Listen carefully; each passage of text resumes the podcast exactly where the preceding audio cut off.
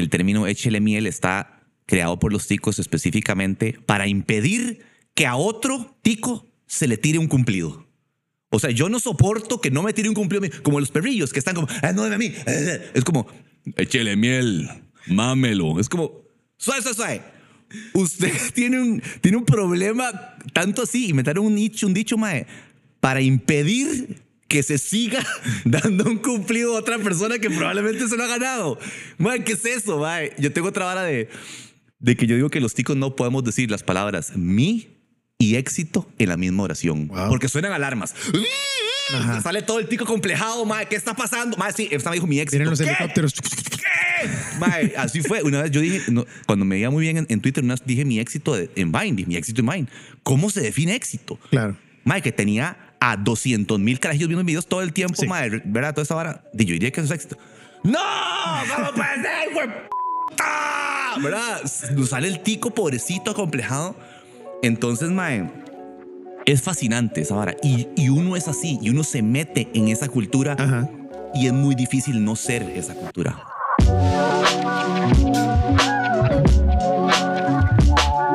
René Montiel Podcast es presentado por MasterKit de Liber Financultura, el programa de libertad financiera para retirarte joven y vivir de ingresos pasivos.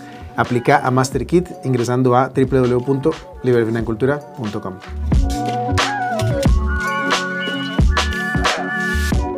La definición moderna de un hombre del Renacimiento puede que sea nuestro invitado de hoy porque es muy curioso y está lleno de actividades diferentes. Músico, comediante, actor, productor eh, para redes sociales y ahora también fotógrafo, gran amigo de muchos años. Yo diría que uno de los más longevos amigos a nivel de tiempo que he tenido en mi vida. Wow, sí. Kurt Dyer acá presente. Gracias, René. Madre, qué chiva que viniste. Dije que sí antes de que me preguntaras para estar aquí. ¿Qué te Eh, madre, sí, usted le ha entrado a tantas cosas, ¿cierto o no? Sí, sí, y, y, de hecho cuando dicen todas esas cosas que soy... ¿No te lo crees? No, es que lo relativizo. Mi síndrome de impostor me dice como, no, no, no, ¿cómo vas a ser fotógrafo? Tengo un año tomar fotos y me encanta. Ajá. Pero igual fue con ser cantante, que yo decía, yo no decía que yo era cantante jamás. Igual con lo de, con lo comediante. Pasan años de que la gente me dice que soy eso para yo decir, bueno, ok, está bien. Ya lo interior, lo Sí, interiorizas. sí, como está bien, está bien que sea eso, maes. Todos estamos de acuerdo. Pura vida. Eh, No, maes, man, gracioso. Pero, pero soy comediante. De supongo. Ok, está bien, soy comediante. O sea, toda la vida ha sido así, ma. Claro. Sí, y me gusta que me parece que siempre empezás con el interés primero, con la curiosidad primero. Sí, porque la música, de, yo cantaba desde siempre, de Sí. carajillo, 16 años, que te aprendí a tocar guitarra, todo esto, ma. Y, y igual con, con la comedia, yo hacía eso como, como para mí. Esta es la única actividad en mi vida que le he entrado con una pasión que, que he tenido que aprenderlo. Ajá. O sea, música nunca aprendí, canto nunca aprendí, comedia nunca aprendí. Y esto es como, ok, vea, como vos me dijiste, Ajá. nunca me voy a olvidar cuando vos me dijiste, Mike, ¿quieres aprender de fotografía? En YouTube está todo. Métete a ver 100 mil videos y llevo 150 mil. Videos viendo de cómo hacer fotos. Sí. Y lo demás, digamos, bueno, la gente, si, si tuvieras que decir de qué te conocen o de dónde te ubican más, es de la música, de la, de la filarmónica o de, de, de Instagram, la comedia. Mae, miras que eso es muy gratificante, mae. Y, y en los momentos en que, ahora te decía antes de que empezáramos, de que soy mae muy agradecido con mi vida, mae, muy, me siento muy afortunado. Y siempre lo he pensado, desde que empecé a cantar con, Sí. en un- mi primer concierto en un bar y me gané 25 mil colones la primera noche y llegué a llorar en mi choza pensando que había ganado 25 mil colones. Siempre he sentido que soy muy afortunado. Es que gente me conoce solo por la comedia y me dicen, ¿vos cantás? Ajá. Y yo, y mae, pero cuando yo empecé a hacer vines y empecé a hacer, a hacer varas de comedia, que ya, yo ya era conocido en ciertos círculos por escribir gracioso. Sí. Por ahí en Twitter, cuando yo estaba en Twitter, gracias al Señor, no estoy ahí en ese eh, vara de tiburones hace rato.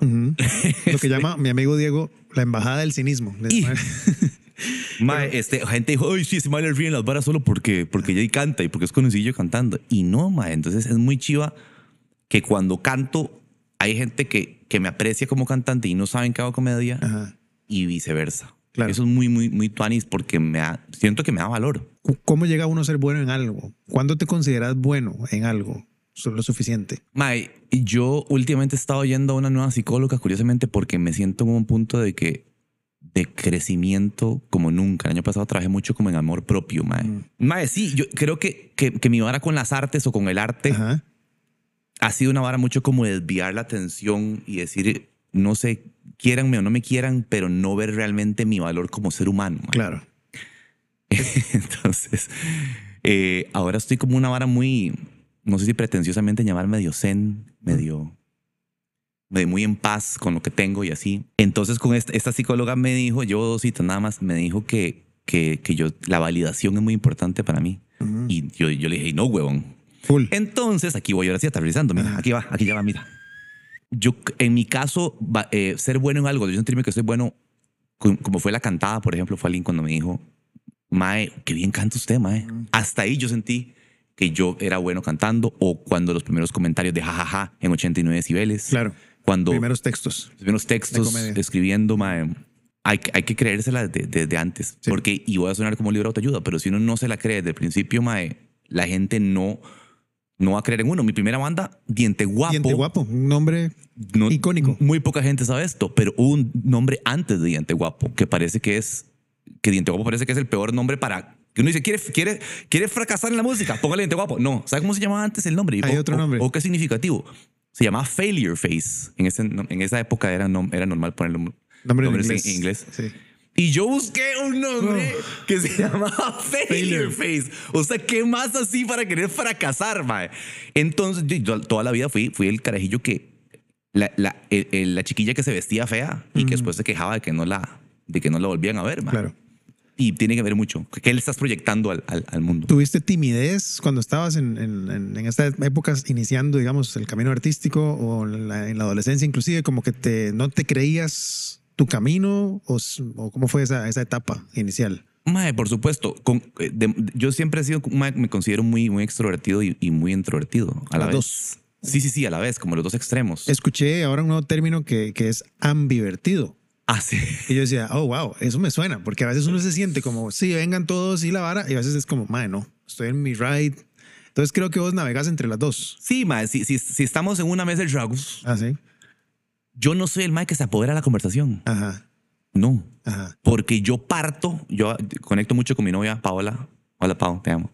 Este, conecto mucho en eso que, que yo parto de una infancia donde yo pensé que nadie quería oír lo que yo tenía que decir. Wow. Nada. Entonces, eh, mi comedia, mi comedia mi cabeza, mis cuentos, que son los mismos que eran ahora y ahora pegan o, pega- o han pegado en, en mi vida, no era algo de valor. Yo toda la vida he sido el mae que está haciendo el dibujo más lindo, mae, en la Ajá. clase, que puedo hacer, Ajá. esperando que, que gente pase y diga, Ah, Ey, mae, vos ahora. Ey, mae, vengan, vengan, ven, Kurt, ve lo que sé.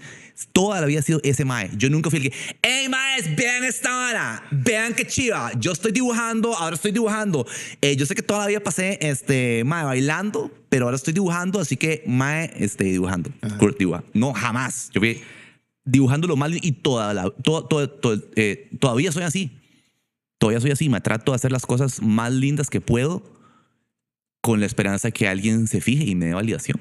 ahora y más ahora, creo que se ha incrementado mucho en la sociedad que vivimos, donde toda la validación viene a través de la interacción eh, en redes. Sin embargo, llega un momento donde vos empezás a recibir esa validación.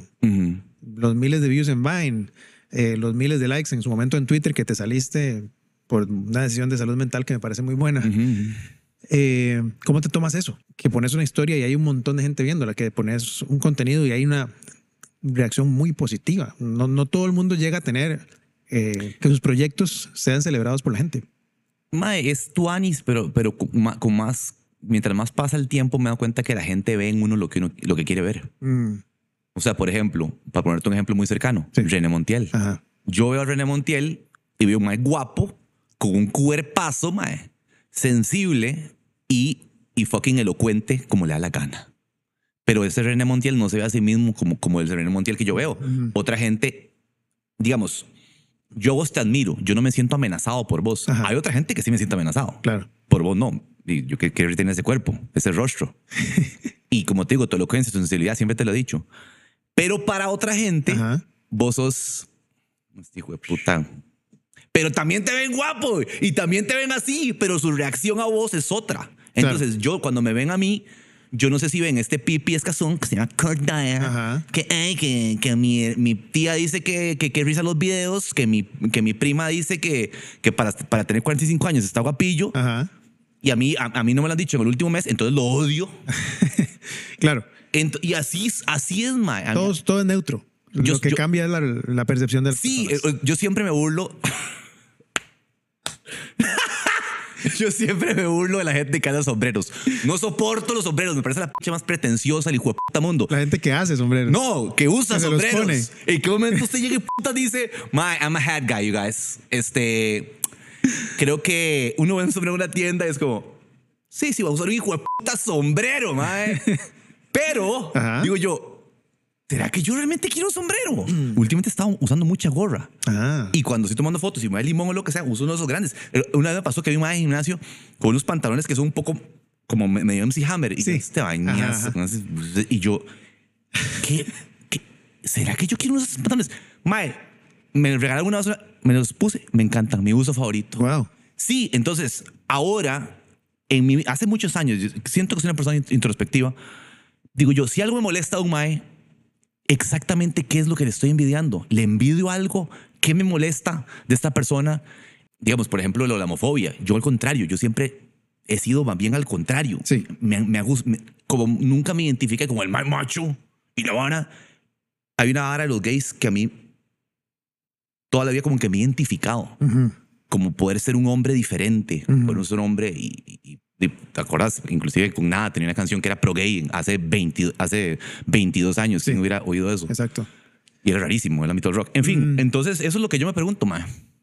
¿Qué, qué exactamente esto que odio o me molesta? ¿Por qué lo, por qué lo odio? ¿Por qué me molesta? ¿Qué es un sombrero? Todo eso, eso- eso es lo que llaman en las esferas que ahora mencionaste autoayuda, eh, pero también más filosóficas y demás, la ley del espejo. Lo que ves en otro que le, te molesta es algo que tal vez está en vos. Total. O, si, o tal vez querés algo de esa persona que, te- que tenés enfrente. Como la gente muy extrovertida. Exacto. El Mike es un bañazo. Y ese, ese bañazo. Y mucha gente me ve a mí como ese Mike. Yo como exacto. Mike, yo no soy ese Mike. Yo no, porque hablando como Jerry Seinfeld.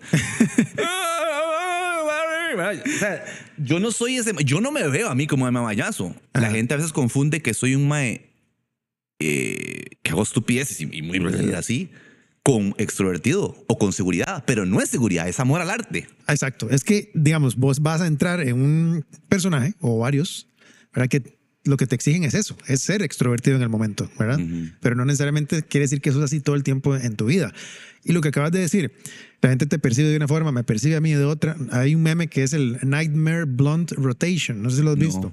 Bueno, es, eh, nació como el Dream Blunt Rotation. Entonces, ¿cuál es tu Dream Blunt? De, ¿A quién le pasarías un porro? En January Jones. Ah, Dream Blonde. Blunt, así Ah, Blunt, ¿con quién entendí te- Blonde, blunt? perdón, January. ¿A quién le pasarías un, un blunt en una rotación dreamy, digamos? Entonces, hay gente que dice Bernie Sanders o, o a Barack Obama o en el caso tuyo Jerry Seinfeld, sé, gente que uno admira, ¿no? Pero después degeneró al Nightmare Blunt Rotation, ¿verdad? Ah. ¿Con quién sería una mierda fumarse un porro? Entonces, Trump y ya, este, qué sé yo, Kim Jong-un y gente así, ¿no? Entonces, el otro día una página de memes puso Nightmare Blunt Rotation y, y me la mandan y salgo, sale René Montiel abrazado a un árbol así. O sea, alguien me puso en el Nightmare Blunt Rotation en una página de memes con, Ah, no con, otros personajes. Y, y me pareció muy curioso porque eso que acabas de decir es lo mismo. Para uno, para alguien puede ser como, wow, este madre lo admiro, me cae súper bien, me encanta lo que hace. Y para el otro es como, madre, lo detesto, eh, o no me lo bajo, o lo pongo en, en un meme, ¿verdad? Pero al final de cuentas es 100% relativo. Entonces, a lo que iba es que cuando tenés éxito, entre comillas, cuando pones un contenido y recibes ese montón de likes, vos nada más decís que la gente está viéndolo como ellos quieren verlo. Como que todos tenemos nuestra narrativa, todos tenemos nuestra historia, eh, todos vivimos nuestra vida partiendo de, de cómo se conformó nuestra, nuestro, nuestro yo y nuestro mundo hasta los siete años por Sí, ahí. sí. Y uno si- sigue reviviendo esas escenas Claro. en el amor Sí, un montón. un Y uno montón. muchas veces quiebra, quiebra, quiebra sus ciclos. Em, entonces, a veces hay que tomarse, como dicen los gringos, eh, with a grain of salt, ese amor Exacto. o ese odio, porque a veces me, a- alguien me ama mucho como por, por un, un video que yo hice. Ajá. Y a veces alguien me odia por un video que hice. Entonces, como, "Ma, ese curso es una mierda, ma, no da una risa, como mierda, este hijo de puta. ¿Cuántos videos has visto? Ma, uno, ma, pero es pésimo. Es- Lo odié tanto que no lo voy a ver. Es como, ma, es- y yo puedo decirlo, aunque va a sonar creído, ya hablamos de que los ticos nunca pueden decir nada de sí mismos, pero mi humor, mi humor es tan heterogéneo y la gente, solo la gente que me sigue lo sabe, porque Ajá. la gente que le caigo mal, de no me dar un chance y todo bien. A mí hay comediantes que me caen mal, que no soporto. Eh, ¿Cómo se llama el, indio? Eh, Hassim Mm, o pakistaní, no sé. eh, él es este Hassan. Hassan, Hassan no sé Minaj. Hassan Minaj. No Sí. lo soporto. Me cae mal que habla como rapero, mae, y que, que es como todo cute y así. Cosa que yo envidio, me gustaría ser, Claro, me gustaría ser swag, guapo y, swagger, y swagger. toda esa vara. Claro. Entonces no lo veo. Ajá. Entonces alguien pregunta, ¿te gusta mae? No lo odio. no, no, no lo odio, pero no me gusta. Exacto. Pero ¿por qué? Bueno, en fin. No, no, eh, me parece. eh, eso que decías, los ticos no podemos hablar bien de nosotros mismos, se oye, se oye mal, la gente no. Y nos cuesta también darle al otro el reconocimiento que se merece también, ¿cierto? Preferimos quedarnos como callados. Ahora, antes de, de entrar a, a conversar, decía que, bueno, estás acá porque yo aquí traigo gente que admiro y que quiero aprender de ellos, ¿verdad? Y vos sos uno de ellos. Y cómo nos cuesta a veces decirle a otro mae de Costa Rica, mae, te admiro, mae. A mí me da risa, por ahí escribí una- un stand-up, un chiste que nunca, nunca salió, que era el término échele miel. Ajá. que el término échele miel está creado por los ticos específicamente para impedir que a otro tico se le tire un cumplido. O sea, yo no soporto que no me tire un cumplido como los perrillos que están como, ah, no, a mí. Es como, échele miel, mámelo. Es como, suave, suave, suave. Usted tiene un, tiene un problema tanto así, inventaron un dicho, un dicho, mae, para impedir que se siga dando un cumplido a otra persona que probablemente se lo ha ganado. Mae, ¿qué es eso, mae? Yo tengo otra vara de, de que yo digo que los ticos no podemos decir las palabras mi y éxito en la misma oración. Wow. Porque suenan alarmas. Ajá. Sale todo el tico complejado, mae, ¿qué está pasando? Mae, sí, esta me dijo mi éxito. Vienen los ¿Qué? helicópteros. ¿Qué? Mae, así fue. Una vez yo dije, no, cuando me veía muy bien en, en Twitter, una vez dije mi éxito de- en Vine, dije, mi éxito en Vine. ¿Cómo se define éxito? Claro. Mae, que tenía a 200 mil carajillos viendo videos todo el tiempo, Sí. mae, ¿verdad? Toda esa vara. Y yo diría que eso es éxito. ¡No! ¿Cómo puede ser, güey? ¿Verdad? Nos sale el tico pobrecito, acomplejado. Entonces, mae, es fascinante esa vara. Y, y uno es así, y uno se mete en esa cultura Ajá. y es muy difícil no ser esa cultura. tenés una capacidad de observar muy grande. Creo que eso es parte de, de ser buen comediante, es observar mucho, ¿verdad? Eh, y te permitís muchas varas, man. O sea, eso. De repente ves una bolsa de papas tostadas y te imaginas cómo será el dueño de esta vara. Y haces una voz y ahí nace un personaje y nace una serie de sketches y después eventualmente reunís a un montón de artistas y cantan la canción de la milenita y sacan Sí. camisetas. Más, yo pongo esta vara a veces. Yo tengo un personaje en, en redes sociales que es el man que está aprendiendo de redes sociales. Ah, Entonces, eh, sale con esta chema, con unos anteojos más gruesos y una gorra para atrás. ajá. Y el que le enseña es un man, camisa negra, ya más peinados y, y sin anteojos. Ajá. Y siempre, este, este es el man de ton, atolondrado tontín, ¿verdad? Ajá. ajá. Y mae, siempre que sale alguna de esas varas, me piden la camisa de la melanita. Mae, ¿dónde compró esa camisa? Necesito esa Sí. camisa. Podrías tener una tienda digital con las camisas de la melanita y, hacer un Mami, ingreso sí, a mí me pasivo. siguen mae. pidiendo de las camisas de la milenita. Pero entonces, vos sos de crear proyectos como, como, No. como que son una erupción y ya. Ah, sí, man. Sí, sí. A mí no me. Y, y vos ves que mis personajes, que por dicha la gente me los, me los quiere mucho, Sí, varios, No los que más. no los quemo. Pero porque yo tengo, por lo que te dije esa vara en la infancia, yo, a mí me da mucho miedo empachar. Y la milenita fue la trilogía y ahí quedó. Sí, Ahí quedó porque yo no, no puedo superar esta vara. claro. Es que nada más para dar contexto, eran cuántos artistas que llegaron a cantar. Man, Mae, como 20, ¿no? Ahora sí, en un estudio. Sí, como 20. Llegaron ahí diciéndoles, mae, la mitad fueron, mae, hice un video súper ridículo, una vara que no, no sé, nos puedo explicar muy bien. Ajá. Y de, no sé, quieren salir. Fue, fue vacilón porque Mario Araya, weón. O sea, Ajá, exacto. Yo lo vi, yo dije, "Mae, aquí Kurt se cobró todos los favores que tenía pendientes de todo el mundo. no, y nadie me pidió nada. después, No, no, buenísimo. Estuvo estuvo súper bien. Pero veo eso, como que sos de crear proyectos como ebullición de creatividad y de repente es como, listo, pasemos al que sigue. No te quedas eh, en, un- Me, en me, uno me, mismo. me gusta y siento que me puedo jactar, como te dije, de ser un mae que, que la ha pegado varias veces. Ajá. Aunque sea en mi círculo. Claro. Porque yo no tengo 200 mil followers y viendo mi Instagram no lo voy a tener nunca. Mm. Porque es súper loco estar haciendo videos y videos y videos. es como, mae, 30 followers más. Mae, y varas que, mae, que cansa mucho y como que ya llega un punto como de... El, el video Toledo fue el último que hice. Ajá. Mae, El con de guion, los- de con esto, la edición. Y al final es como, mae, sí, este, 15 followers más. Figueres Figures, ¿o ese? ¿O fue otro? No, no, no. no, el de la gorra. Ah, ok.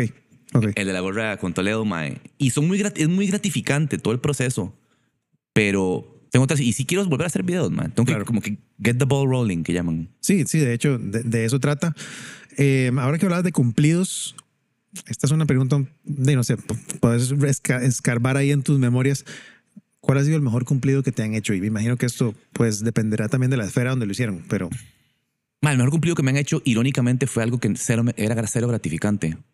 Y es mi, mi performance en el sanatorio, el cual me, me Ah. enorgullezco rajado. Claro, la película del sanatorio. Fue la primera vez que actué en mi vida. claro, Shout out a Miguel Gómez, que me descubrió. claro. Este, no, no, pero eso es una historia muy linda que voy a hacer lo más rápido que pueda, pero me llamó un mae del hospital de niños, ya no sé si viste esa historia, del hospital de niños a decirme que había una niña que está, se estaba muriendo, que tenía enfermedad terminal y que se iba a morir pronto.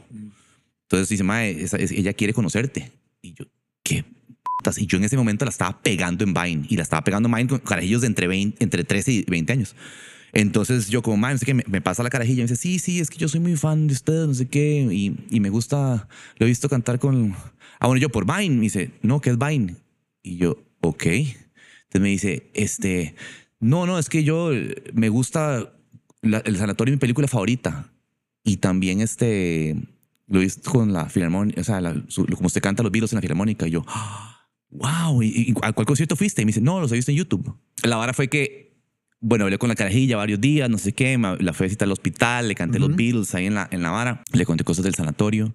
Hablé yo con Marvin, la, la, ma, iba a tocar la, la filarmónica en cumpleaños de ella, ma, la vieja estaba súper contenta y una semana antes se murió. Wow, man. Sí.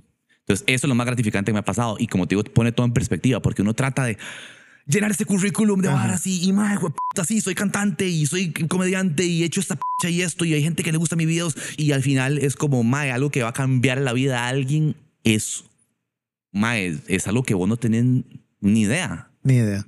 Y, y como te decía antes, llenas un, tratar de llenar un currículum para agradarle a, a Kurt realmente. Sí. O sea, porque vos sabes, uno proyecta en otra gente quién te está viendo y quién te basurea. Esos son Kurts, todos están ahí. Entonces, mae, y al final, el que no le caes bien y no te conecta con vos, no le vas Nada a caer hacer. bien nunca, mae. Nada que hacer. Ya, déjalo, déjalo fucking ir, mae. Y, y- y yo he estado muy en paz. Vos sabes, como con esa vara, con... Hay gente que, que yo soy una proyección de ellos y está todo bien. A mí tampoco me gusta el bañazo que andas, que del bombeta que quiere llamar la atención en la fiesta. A mí yo no soy ese mae, pero hay gente que me ve como ese mae. Ajá. Hasta ahí llegué. Exacto. O sea, es- como le decíamos ahora, no depende de uno lo que otro otros piensen de uno. Aparte de eso, no sé, ahora tomar una buena foto es lo que me llena. Sí, eso veo, que este es un espacio muy zen para vos, el, de- el hecho de tomar fotos. Cuando empezaste a actuar, primera película fue El Sanatorio, ¿cierto? La segunda Sí, fue El, fin. Ujú. En ambas actuabas como un, un- creo que en la primera, eras un chico ateo. Eh, Sí. Miguel me escribió el papel para mí, exactamente. como que era una persona muy escéptica y iban al sanatorio y el mago no creía en Ajá, nada. ajá. Entonces, Y al final le jalan las patas. exacto. eh, Este es un clásico ya de- del cine B costarricense. Ajá. Eh, mae, en ese momento eras muy ateo. Yo, yo Pero en ese momento eras mucho ese personaje, ¿cierto? ¿O no eras No, tanto, no, no, eras no, tanto no. él? No, no, yo sigo ateo con respecto a las cosas que yo considero que, que no. Uno dice, mae, eso no es así, eso no va a ser así, ¿verdad? Cualquier religión organizada, yo digo, mae, no, no Ajá, jodas, no jodas. Pero yo filosóficamente me considero más que todo, más que nada agnóstico, Ajá. porque tengo la humildad de decir, No sé. yo no sé. Y tendrías la humildad, y creo que sí, de probar o de, de- de- leer, de averiguar, de, de- de experimentar. Inclusive, por ejemplo, una vara que nos une, que empezamos a hacer, creo que hace como 6, 7 años, fue la, la meditación trascendental. Mm, Y alguien tal, tal vez que es muy tajante que dice, madre, no, ni siquiera le entra esa vara, que ahora se ha vuelto muy, por dicha, muy popular entre la gente, entre todas las esferas, meditar, ¿verdad? sí. Eh, ¿Cómo llegaste vos a decir, madre, voy a entrarle yo a esta práctica? Tiene pues sus bases científicas, pero mucha gente no lo ve así. Sí, yo, yo, yo, como de los, como te decía, a los 19 yo tuve un cambio muy psicoespiritual ahí, con, empecé a fumar marihuana, paré, paré cuatro años después, pero la marihuana me cambió mucho la, la vara, los alucinógenos, Claro. Todo eso me, hizo, me quisieron hacer estudiar psicología, como que yo nunca he dejado la vara ahí como, lo he tenido de lado y la meditación, toda la vida quise meditar, pero Ajá. yo decía, "Mae, soy muy distraído, ma. y cuando encontré la trascendental, que es esa repetición de un mantra, entonces como, "Mae, perfecto para mí, ma. hoy hice una preciosa meditación, ma, lindísima. Es, una, es un hábito diario tuyo, Sí, desde hace años. de hace casi siete años, sí. Ujú. Dos veces al día. No, una, una. Una. A- a- cuando tuve un- una crisis de ansiedad muy fea a los 40, que no podía respirar, Sí. mae, paré de hacerlo en, en la segunda meditación. mae. No podía. sentía que mis pulmones eran como muy pequeños y no Ajá. podía. Y nunca me había dado la barra de respiración. Mm. De mis crisis de ansiedad y, y ataques de pánico de que he hablado en muchas otras entrevistas. Pero bueno, he estado oyendo muchos podcasts de, de crecimiento y todo y, y- y es, es absorberle verdades que, que pasan por mi filtro de escepticismo y, de ciencia. La meditación trascendental, trascendental me, me- la, la agarré también porque muchos de mis pensadores favoritos E inclusive comediantes. y comediantes, Sí.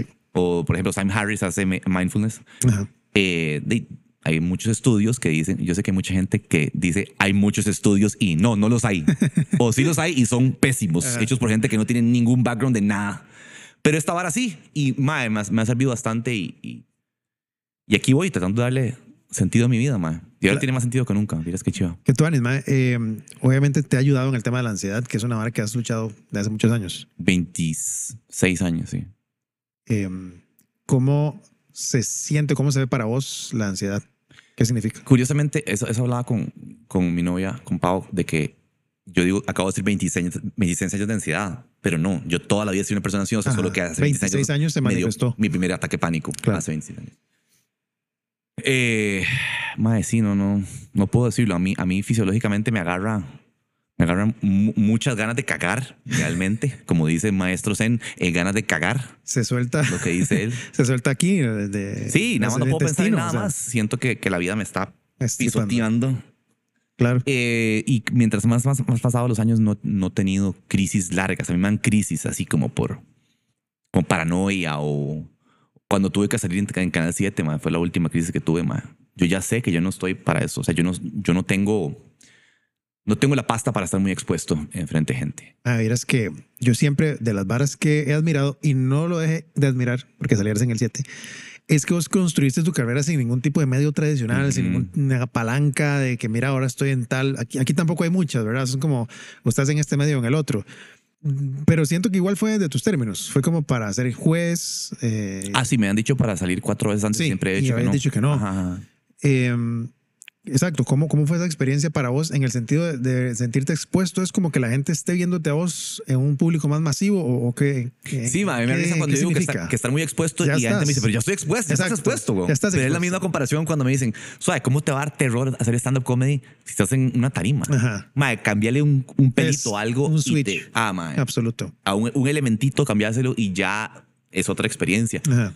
Primero, yo ya no me expongo a cosas que me dan ansiedad. Esa, fue la última experiencia en mi vida que dije yo, igual con la filarmónica, que yo decía como, me da terror Ajá. y me sigue dando terror, mae. Entonces son cosas en mi vida que yo creo que estoy cortando, mae, porque ya no estoy para esas. Ah, qué bien. Entonces yo ya no quiero exponerme a cosas que me dan terror.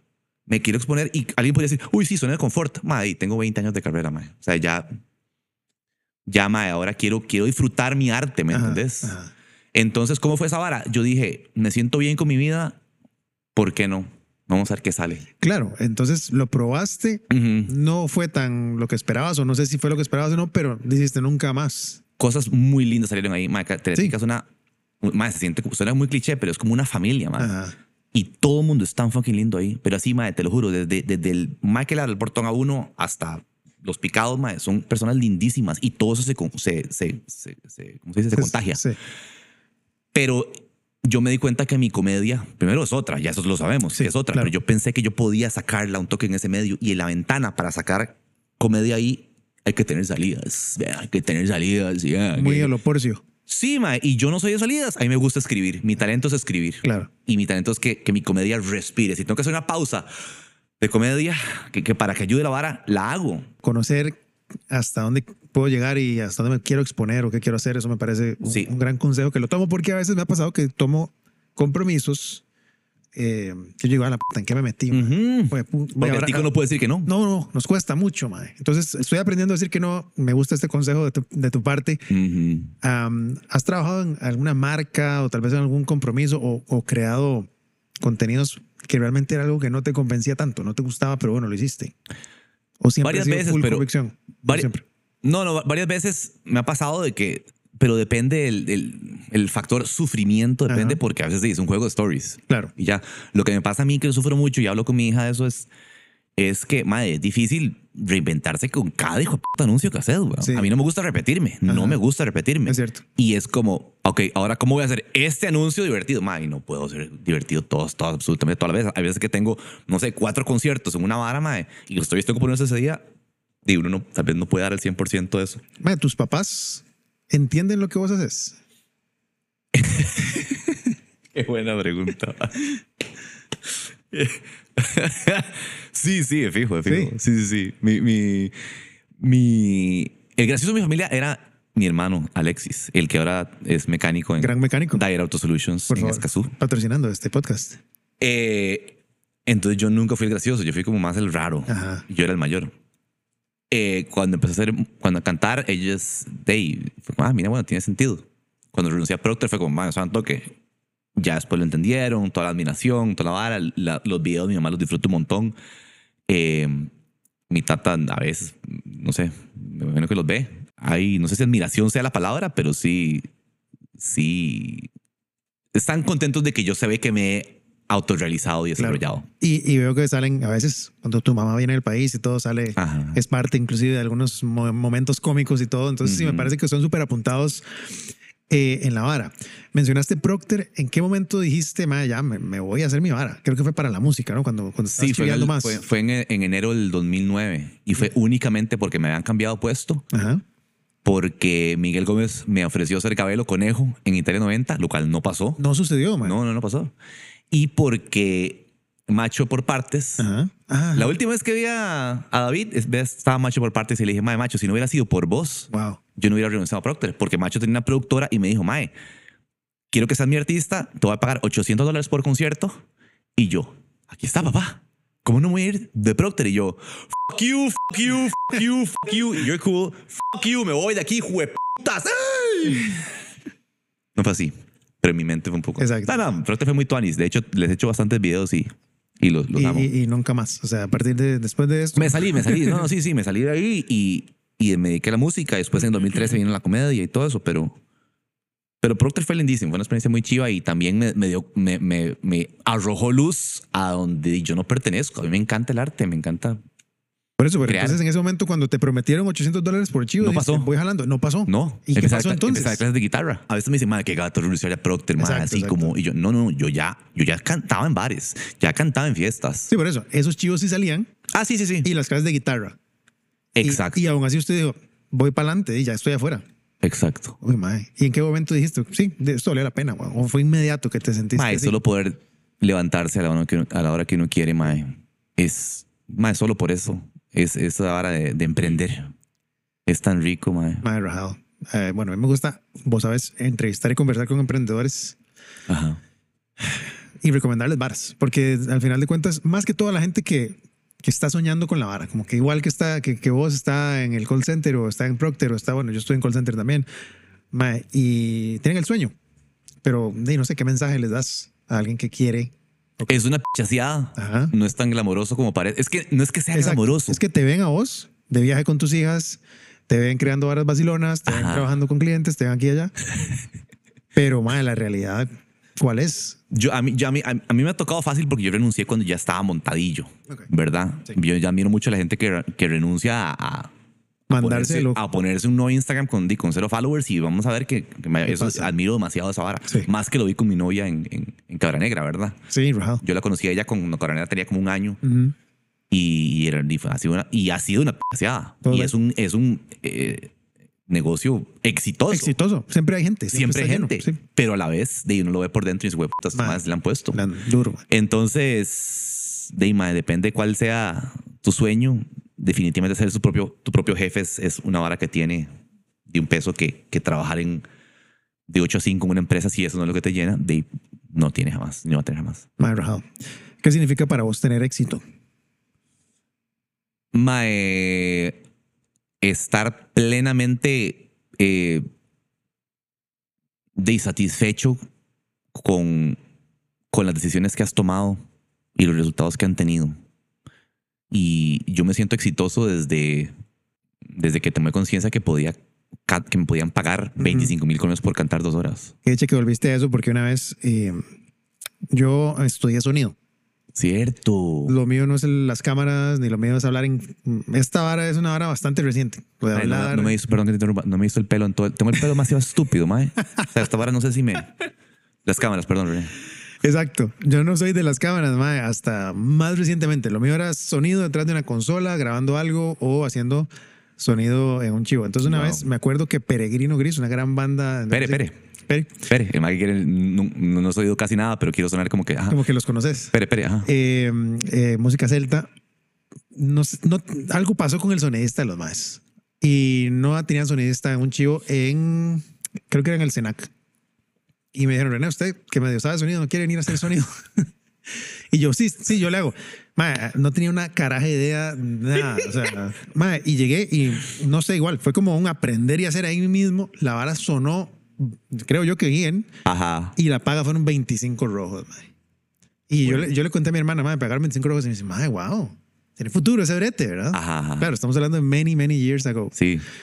Y fue significativo poder recibir un pago. Estaba muy lejos de vivir de algo que me gustara, pero fue, fue muy significativo recibir un pago por algo que te gusta hacer. Creo que, es, creo que es muy chiva. Que, que hacer lo que te gusta es increíble, pero también más allá poder monetizarlo, poder decir, madre, vivo de algo que en serio genera un valor suficiente para yo poder vivir de esta vara. Con la vara de la música, yo tengo muchos años de decir que yo tengo tres, o sea, tre- tres cosas buenas de mi brete. Una, hago lo de las cosas que más me gustan en la vida. Dos, gano muy bien. Y tres, tengo gente que me aplaude cuando trabajo. ¿Qué putas? Es Cuando hacen un informe contable, ustedes contadores, y es que llega atrás un poco de gente. ¡Mae, woo! Mae, Kurt Dyer odia a los contadores. Kurt Dyer odia al, al, al, al sector contable de este país. Es un ejemplo. Se viene un tweet. Es un ejemplo. Se viene es tweet. un ejemplo. Pueden rellenarlo ahí con cualquiera. Más sí, es cierto, es cierto. Eh, Tienes razón. Muy pocos trabajos son celebrados inmediatamente. Mae. Y con esa efusividad.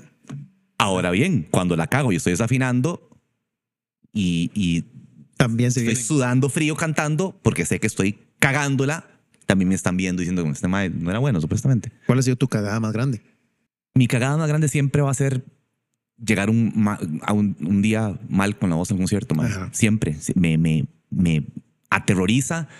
Siento que no estoy dando el, el- mi 100%, que estoy robando la harina al, La gente llegó a escucharte. gente. Sí, mae. Claro. Y yo me cuido demasiado. Tengo Sí. mis amigos cantantes que toman birra en medio del concierto. Yo nunca tomo nada frío. Claro. No tomo birra después del concierto. No tomo, mae. Y, y, y me cuido demasiado, pero a veces pasa. Sobre todo en diciembre, güey. Cagada grande a nivel de redes sociales, a nivel mensaje. Me cuido muchísimo yo Ahí con lo eso, muy- Me cuido muchísimo. Desde que saliste de Twitter hasta la fecha, muy cuidado. A veces la gente muchas veces critica a alguien o señala o crucifica a alguien y no saben el contexto. Yo una vez en Twitter en el 2011, 10 hice un comentario yo que pensé que la gente sabía lo pro gay que toda la vida he sido. Toda la vida. Mae, Me consta. Eh, hizo, un, hizo un comentario sarcástico de que el terremoto de Japón había sido por los pecadores gays. Claro. Y lo agarró gente que no sabía que yo he sido pro gay. Muchos de mis mejores amigos la han sido gays. Ajá. O sea, no sé qué más tengo que sacar de mi carta no homofóbica. Este, sí, eh, George Michael, mi cantante favorito. eh, ¿verdad? Ahora hay que hacer eso. bueno, creo que ya he terminado la respuesta. Sí, sí, sí. Eh, Ah, la- mi cagada más grande. Sí, sí, esa fue, esa Esa fue. fue. ¿Cuál es tu opinión más impopular? Eh, iba a decir odio los sombreros. Creo que esa es bastante impopular. No, no, no, pero hay mucha gente que se ríe de los sombreros también.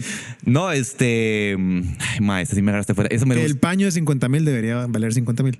Eso sería, sería muy bueno. Tendría 150 mil colones. Imagínate, güey. este momento.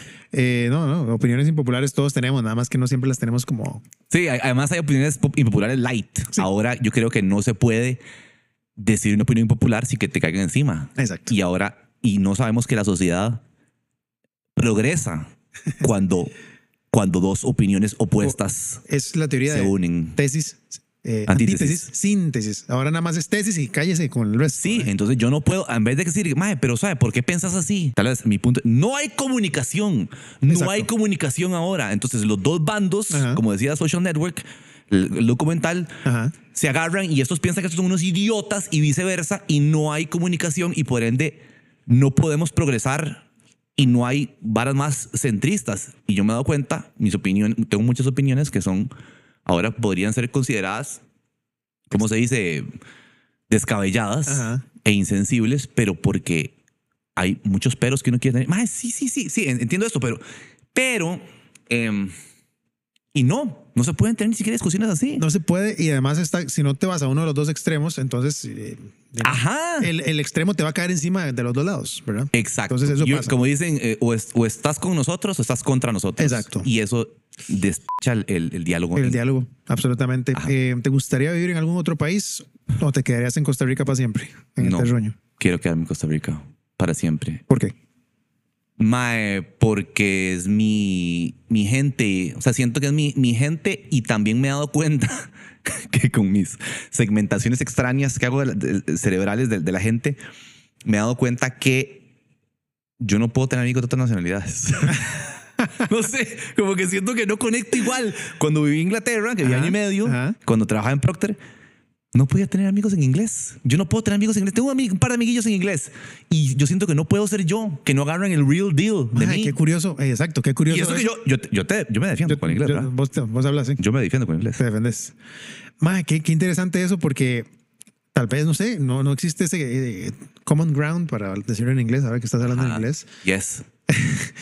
Eh, y no hay esa conexión o no, no te sentís vos conectado con una persona de, de otro país como para ser compa. No, y sabes que es otra cosa curiosa. Por eso yo no sigo comediantes argentinos o españoles porque, y, o mexicanos porque me siento que estoy fuera, no Ajá. entiendo. Yo soy muy obsesivo con la comunicación. Ajá. Y podría decir, ¿y por qué si sigue gringos? Bañazo. Sí, exacto. y ahí es donde yo diría, Porque son Sí. los mejores. Eso diría No sé. alguien muy... no sé. Porque siempre he visto mucha tele. Y, y- entonces- sí, crecimos con Seinfeld. Aquí está la, la, la, la, niñera, nosotros era. Exacto, la chupeta, el té. Kramer. ¿Cuáles son tus retos más grandes actualmente? Yo sé que estás muy zen últimamente. Estás muy zen, estás muy... Te vas de trip fotográfico y... Naturaleza. Naturaleza, Iba yo saber que yo iba a tener conexión con los animales, jamás. Nun- Nunca me han gustado los animales. Imagínate, man. Ahora agarro los perros y les hago así, mira. ¿Qué está pasando, mae? Entonces, Otra cosa de Costa Rica, pero que no te contesté. ah, la naturaleza, mae. Mae, en dos años, creo que vos lo dijiste también, en dos años he conocido más de Costa Rica que en 37 años de Es aquí, increíble, mae. es increíble. Y, y- hay tantas cosas tan Y llegas en dos segundos, mae. O sea, hay países que dicen, tengo que montarme en un avión para ir a verlo Mae. chiva. Aquí, mae, cuatro horitas y ya estás en un lugar increíble, a veces menos. Una vez fui con, ahora que te gusta la foto, eh, fui con un fotógrafo, Álvaro, eh, se me olvidó el apellido, pero su usuario es Álvaro Wild Photo. El es especialista en... en Ah, yo creo que yo lo sigo. Es un crack. Y nos llevó a ver quetzales. Y a una hora de Michosa, ya estábamos viendo quetzales, weón. Eso en, en casi ningún país puedes hacer eso. Entonces, entiendo el hecho de que sí, Costa Rica tiene tanto, y a veces no lo apreciamos lo suficiente. Eh, pero bueno, en todo este ride zen en el cual estás, de mucha madurez, de mucha tranquilidad, ¿cuáles son tus retos, No. mae? No hay retos. Yo nunca, eh, una, una cosa muy tuanis es que yo nunca en mi vida he tenido metas. Muy bien. Si no hay metas, Porque odio fracasar. Tengo un terror a fracasar. Y nunca pensé que iba a llegar a nada en mi vida. Lo digo en todas las entrevistas. Ay, Deje llorar. Bueno, en Ajá. fin, no puedo no decirlo. Yo nunca pensé que iba a hacer nada en mi vida. Yo salí del cole y no sabía nada. No, sab- no sabía. Veía un vara negra. Cantar no era ni siquiera una opción, era un brete. Entonces, haber llegado a, a toda esta vara y, y poder hacer lo que quiero y autorrealizarme y que la gente le guste. Entonces, retos, no tengo retos. Mi reto ahora es estar bien con no tener fucking retos y estar contento con hacer videos cuando me ronca el culo. Eh, y, y- y estar bien en paz conmigo mismo, mae. Como te dije al principio, estoy trabajando mucho en mi amor propio porque por más que ustedes ven esta persona segura, eh, no existe. Cuando tal vez me los topo en la calle, soy súper tuaris con ustedes, ¿sí? es porque me estoy metiendo en el papel que ustedes creen que soy y me encanta hacer eso. Pero sí, mae, trabajando en mi seguridad, amor propio y amor propio es amor, amor por la vida, mae. ¿cómo trabajas en el amor propio? ¿Cómo trabajas en la seguridad? Eh, ¿Hay un acompañamiento? ¿Son tus prácticas diarias? En Eh, decirle a mi, a mi, a mi Birdman, ¿se acuerdan de Birdman? La Uh, película. qué buena, si no la han visto, Decirle por a, mi, a, mi, a mi detractor de toda la vida, Sí, ma, decirle, ma, vaya, vaya, es una vuelta, ma, vaya, vaya, vaya, vaya, lo en mil coronas, vaya, vaya. Está consciente de eso también y, ma, soy alguien valioso, valioso para el entretenimiento de Costa Rica. Y la gente que no lo sabe es porque no lo ha visto. Ajá. Y, y, y, eso- y así es la vida. Y yo acaso yo sé que, que me cruzo con un mae que es contador y a mí no me interesa la contabilidad. No me interesa. Mamé dos veces en la CIT, contabilidad, no pude. Ajá. Eh, pero el mae es buenísimo. Y así es. Acerquémonos más hacia donde.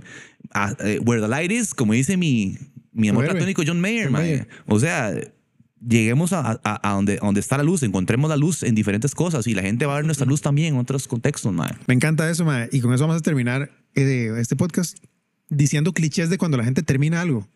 ¿Has visto? Como, Yo, bueno, podría, an- podría an- hablar muchas horas con vos. antes de eso, este, René, Ajá. antes de entrar a este punto, sí me gustaría que esto no sea un adiós, Ok, sino un hasta pronto. ok, exacto. Eh, diría que te vamos a tener de vuelta. Mentira. O sea, siempre que dicen eso los podcasts, siempre que dicen eso los podcasts, digo yo, mentira, mentira. Yo oigo demasiados podcasts. Mentira en dos años, tal vez. Ey, Sí. ¿Por qué no vuelve? ¿Por qué no vuelve pronto? Y el otro, sí, sí, sí. Eso nunca pasa. Eso no va a pasar. Pasa en dos años. Nos vemos en dos años, deberían decir. Eso, eso sería más real. Tírate uno y con ese cerramos. Otro, otro cliché de despedida de podcast. Este, madre, ¿por qué no vamos a tener un- una birrilla?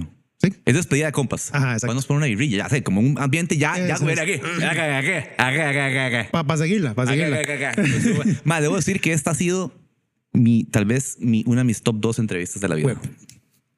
Yo iba a decir la, la- la favorita, pero es que me acordé de una que me hizo Ronald Díaz en, en, en la UCR, que está en YouTube, si le quieren buscar, en, en, en, en el canal de la, de la, Ajá. de la UCR. Eh, y esta. Gracias. Más por- bien cuando me dijiste que iba a durar, cuando me dijiste que dura 40 minutos, dije yo, ma, pero ¿por qué? Yo sé que, que vos y yo podemos hablar muchas mucho más. cosas Yo, yo pongo enriquecedoras. 40 como para darle un toquecito más de. Ah, duramos más. Sí, duramos 53. Ok, está bien. Bueno, todo bien. Me encantó. Gracias, bro. Yo sabía que iba a estar buena, pero no tan buena. Chao a todos.